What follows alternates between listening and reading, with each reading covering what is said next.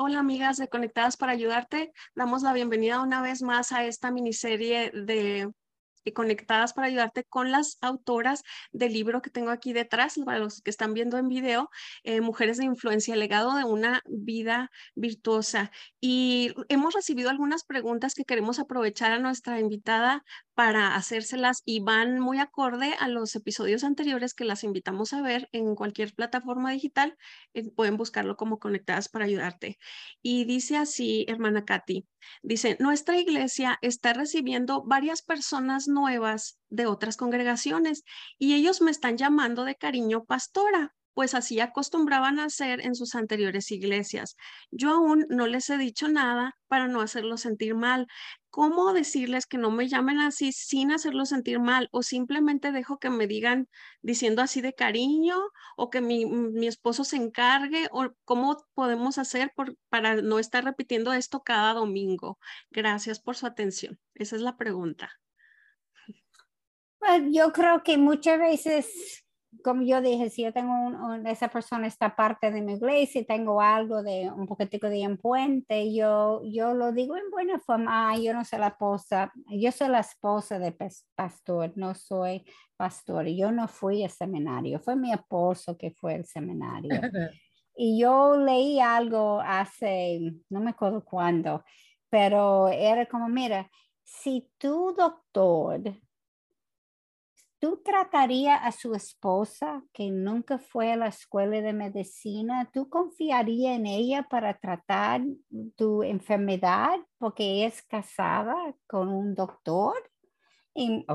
claro que no, pues fue lo mismo. Mi, mi, esposo es el pastor y es mi pastor también. Yo, yo no soy la pastora, yo soy la esposa del pastor porque es difícil, bueno, obviamente decirlo en, en amor, um, no en, en, forma mala, pero tratar de decir algo que ellos pudieran entender. Hay una, hay una pregunta similar también que dice así, soy una esposa de un pastor plantador de iglesia, no tenemos un, un equipo de líderes aún, por lo cual soy la ayuda principal de mi esposo en todas las áreas. Él en ocasiones me pide apoyarlo predicando los domingos para él descansar o que los hermanos ya escuchen otros temas y otra voz y que no sea tan tedioso. ¿Es esto incorrecto? ¿Dañará a largo plazo a la iglesia? Lo menos que quiero es ser de tropiezo, sino quiero ser ayuda. Aclaro que es mi esposo quien me pide predicar algunos domingos. ¿Qué consejo me dan? Yo no lo haría. Eso para mí es el, el rol del pastor. Yo sé que hay una señora que Bill me lo conoce muy bien, no sé si usted conoce a Aixa de López, que estaba en esa posición y ella renunció de la iglesia. Ahora es una iglesia más grande, no es comenzando, porque su esposo en ese momento no entendía todavía y ella le dijo que yo no puedo ser pastor y yo no puedo predicar. Aunque ella es muy buena comunicadora, es excelente, pero ella dijo a su esposo que no podía. Eventualmente su esposo se dio cuenta que ella tenía, tenía razón. Y e, él hasta renunció de la iglesia también, eventualmente la iglesia de su propio papá. Mm. y no en mala forma. Yo leí la carta, él escribió, fue lindísimo. Él no estaba atacando la iglesia ni nada. Eso fue su iglesia, era su familia por tantos años, no solamente biológico, pero espiritual. Pero él, él, no podía seguir en eso porque en, su opinión no, no estaba predicando la verdad.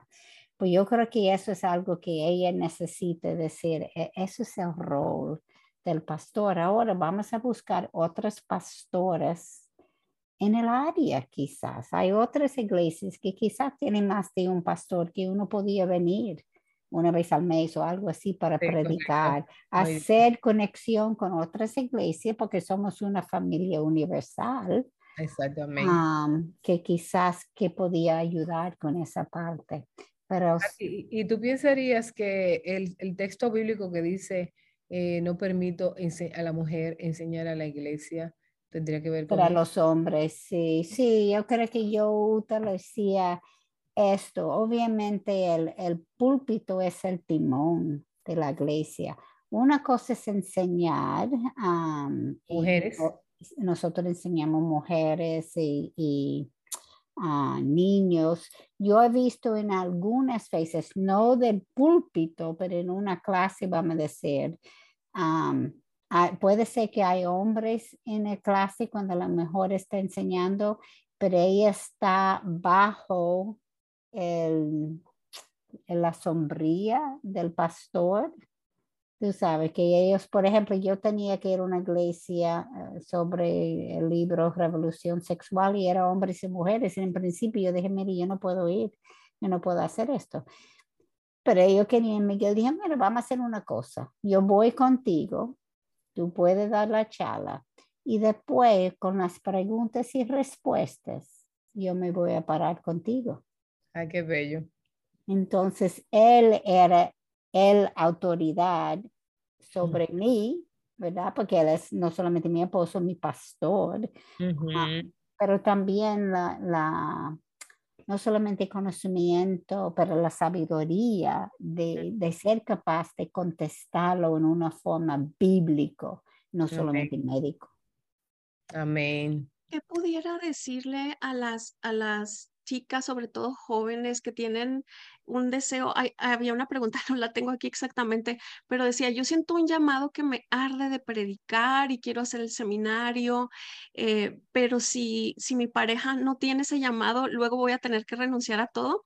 Y va muy de la mano de otra pregunta que sí tengo aquí en la mano, que es una joven esposa de pastor y ella dice, quiero tener comunión y amistad con otras esposas de pastores, pero todas las de mi área se hacen llamar pastoras porque dicen que su buen trabajo les costó. Ellas sí tienen credenciales de su ministerio, algunas han terminado el seminario y no es mi interés que me llamen pastora, pero no comprendo por qué hacer divisiones entre cristianos por un título. Quisiera que fuéramos amigas más allá de cómo prefieran que las llamen. ¿Es esto muy idealista de, de soñar? Son dos cosas, pero similares. Sí, yo creo, um, obviamente yo creo que deberemos tener comunión con otras mujeres y otras esposas de pastores, pero la división sobre el título, yo creo que es más que un título, yo creo que es una doctrina uh, donde estamos diferentes. Si la Biblia dice que el pastor debe ser un hombre de una sola mujer, no dice una persona, un hombre de una sola mujer. Entonces yo estoy no aceptando algo que la Biblia dice bien claro. Entonces yo, yo sé que se puede, oh, por eso fue otra cultura, que es diferente idea. Bueno, mira, si tú fuiste seminario, vamos a entrar en el original, vamos a decir lo que dice en griego, vamos a estudiarlo a profundo para ver si realmente quién está equivocado. porque es una doctrina, obviamente. Yo estoy diciendo que el hombre no es la autoridad. Y en, no, no puede salir cuando tú veas toda la historia de, de los judíos el hombre era la autoridad, él era el sacerdote, el primero ah, varón que nació era la que representaba el papá, que el hombre que daba el nombre, entonces eh, él, eh, Adán era sobre Eva. Hay tantos, tantos, tantos principios y eso es que tiene que excavar, porque no es que es, tú puedes leer, ok, lea capítulo 3, versículo 1 a 5 y te dice todo, no es así. Es, como el Señor habló en parábolas para que uno tenga que buscar el significado. Lo mismo es en, en muchos principios bíblicos. Yo necesito que comience a excavar y ver lo que eso realmente quiere decir. Amén. Excelente, Katy. Qué buen tema y te agradecemos. Y yo añadiría a la esposa, eh, a la joven que quiere estudiar el seminario, adelante, estudiar el seminario. Sí, estudia es el, eh, eh, pero Dios puede usarte para enseñar mujeres. Y no es solamente para un título. Exactamente. Este, por ejemplo, hay mujeres que por convicción no enseñan hombres. Aparte de eso, Marta Piz, ella no, ni siquiera en su aula, ni siquiera enseñando, ella tiene una, un principio, una convicción de que no debe tener, eh, o sea, no enseñar eh, hombres. Eh, por lo tanto, hay ejemplos de mujeres que son grandemente usadas por Dios, escribiendo, haciendo podcasts, evangelizando a otras mujeres, discipulando, mentoreando, trabajando en las, con diseños gráficos. Hay cantidad de dones. Y a veces nuestras hermanas solteras y jóvenes, lo ideal es tener esa buena convicción, entender lo que dice la escritura al respecto. Amén. Entonces, eh, quisiéramos hacerlo así. Tenemos tiempo. aunque, aunque yo no doy clases a hombres, por ejemplo, yo soy médico. Ajá. Yo hablo de Cristo con todo mi paciente, hombre o mujer, no importa. Amén. Yo estoy compartiendo en una forma más relacional, pero yo necesito saber la Biblia para, para compartirlo. Sí, correcto. Eh, Katy, que, eh, por ejemplo, hay una confusión muy grande con esto que estamos hablando, eh, que una mujer para ser líder piensa que tiene que ser en el púlpito. ¿Crees que podías explicarnos en una próxima, bueno, en el púlpito o, enseñando o algo, para decirle a las mujeres jóvenes, a las que no están casadas o a las que tienen ese espíritu y carácter y temperamento que dicen, yo quiero enseñar? Ese es mi llamado. Entonces, ¿quisieras acompañarnos la próxima para tratar ese tema? ¿Cómo no? Bien, hermanas y amigas, muchísimas gracias. Estamos conversando con Katy y Geraldi de Núñez en una serie de episodios. No se pierdan el próximo. Eh, acompáñenos y también búsquennos eh, de estas eh, charlas, estos conversatorios tan interesantes donde seguimos aprendiendo sobre el tema de las mujeres, sobre el liderazgo de las mujeres. Así que muchas gracias y les esperamos en la próxima. Hasta luego.